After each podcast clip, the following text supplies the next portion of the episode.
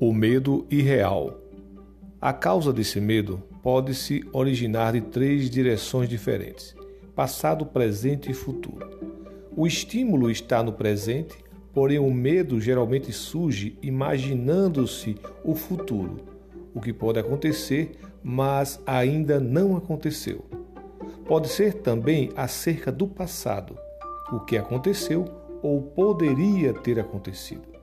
Nossa mente tem uma fluidez extraordinária com o tempo.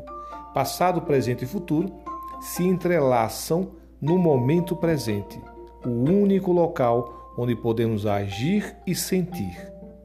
Intelectualmente, as pessoas colocam seu enfoque em um deles em oposição aos outros, mas somente no tempo presente é onde podemos agir e sentir.